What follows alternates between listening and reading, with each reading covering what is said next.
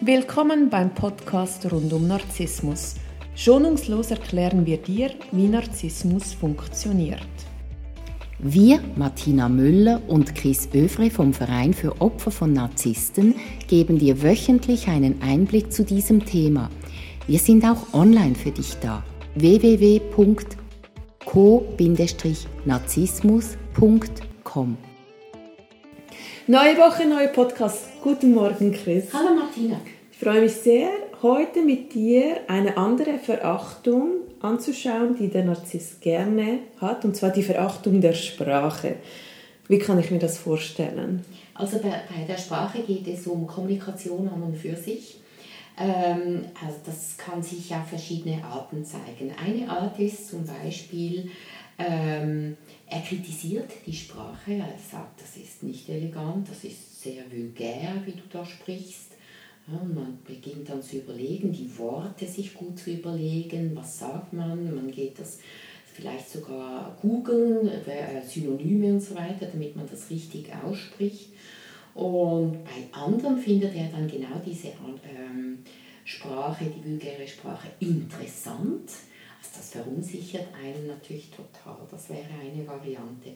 Eine weitere Variante ist, dass er alles verdreht. Also gerade wenn Sachen nicht ganz klar und eindeutig sind, dann versteht er es genauso, wie man es gar nicht sagen wollte und behauptet dann, man hätte es so gesagt.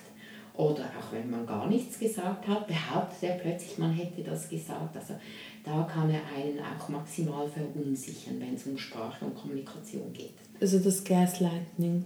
Ja, richtig. Ähm, wieso ist er dann mit dieser Sprache so auf Kriegsfuß, der Narzisst? Also die Sprache ist natürlich eine seiner stärksten Waffen. Er ist nicht wirklich auf Kriegsfuß, sondern das ist ein Ort, wo er Krieg führen kann.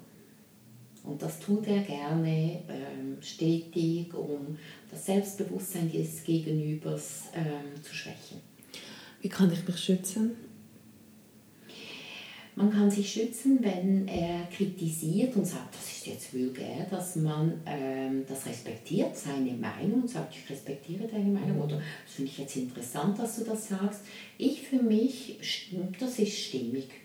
Das ist meine Sprache, damit fühle ich mich wohl. Ich habe auch nicht vor, daran etwas zu verändern. Also da selbstbewusst zu sein, sich gut abzugrenzen, das hilft grundsätzlich immer im Umgang mit einem Narzissten. Und wenn er sagt, das habe ich nie gesagt, das, du, das erfindest du dir wieder, wir wissen ja beide, dass du psychisch ein bisschen am Anschlag läufst. Mhm. Wie kannst du nur, und dann macht er vom Täter zum Opfer, jetzt hast du mich so verletzt, dass mhm. du mir überhaupt sowas an den Kopf wirst, ich würde dir das nie sagen. Mhm.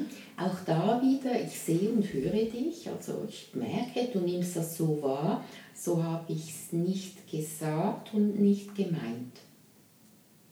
Punkt. Nicht mehr, nicht weniger. Und er sagt, doch, du hast es so gemeint. Nein, also die Gefühle, ich empfinde das so, da kann keiner sagen, nein, du empfindest das nicht so. Und sonst sage ich wieder, doch, ich empfinde es so, das ist meine Wahrnehmung. Wenn man von Anfang an so mit dem Narzissten kommuniziert, wird er das Interesse schnell verlieren, weil das ist ihm zu anstrengend. Braucht zu viel Energie. Ja, genau. Und er zieht ja lieber Energie, als dass er sie gibt. Ja, das ist so. Ja. Mhm. Danke vielmals, liebe Chris. Ich wünsche dir eine ganz schöne Woche. Dir auch. Danke.